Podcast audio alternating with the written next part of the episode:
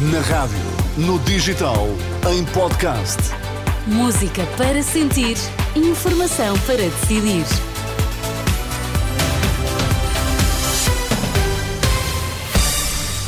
Vítor, que temas temos agora em destaque nas notícias das duas? PS tem de analisar o aumento do suplemento da PSP da GNR. É a posição do líder parlamentar Eurico Brilhante Dias. Grupo de empresários propõe solução para a Global Média.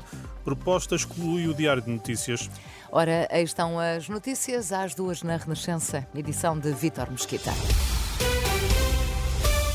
Eurico Brilhante Dias admite que o PS tem de analisar o aumento do suplemento da PSP e da GNR. O líder parlamentar socialista diz que hum, o aumento do suplemento da Polícia Judiciária foi substantivo e é preciso ponderar um aumento nas eh, outras forças de segurança. Pelo menos que seja feita uma análise para que, em rigor, possa ser, possa ser visto ou possa ser perspectivado um aumento do lado também das polícias.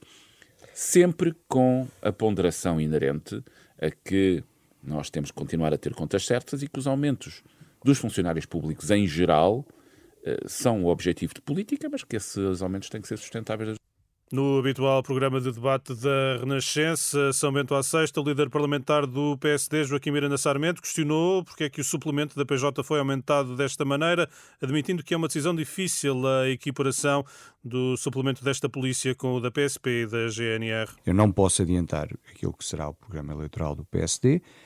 Eh, não é uma medida fácil pelo, pelos valores que eu já apontei, 320 milhões de euros ou 550 milhões consoante aquilo que fosse a decisão, é um montante orçamental muito expressivo, mas há que sentar com as estruturas que representam os agentes uh, da autoridade e procurar caminhos.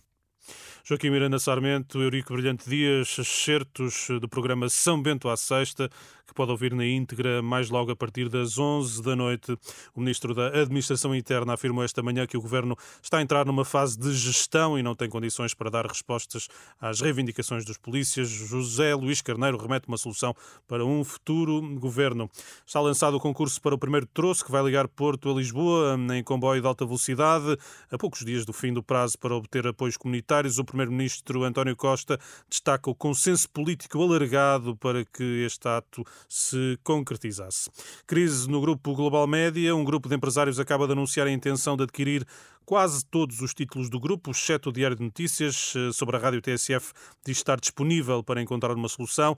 A aquisição passa, no entanto, por vários pressupostos: a criação de uma nova sociedade para onde seriam transferidas as marcas, bem como os profissionais e respectivos direitos, e a cedência de parte do capital a uma cooperativa dos jornalistas e demais trabalhadores.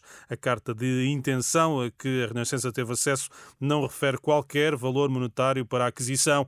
O documento é assinado por Diogo Freitas, em representação do consórcio Office Total Food Brands, com sede em Ponte de Lima. Vai poder encontrar todos os detalhes em rr.pt.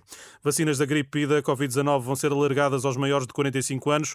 Anúncio da Secretária de Estado da Promoção da Saúde. Em entrevista à RTP, Margarida Tavares apela na vacinação.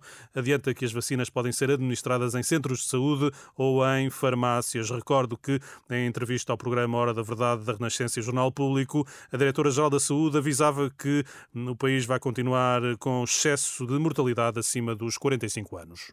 Até já, Vitor. Novo encontro às três para atualizarmos a informação. Claro que as notícias, entretanto, estão sempre a ser atualizadas no site e na aplicação da Renascença.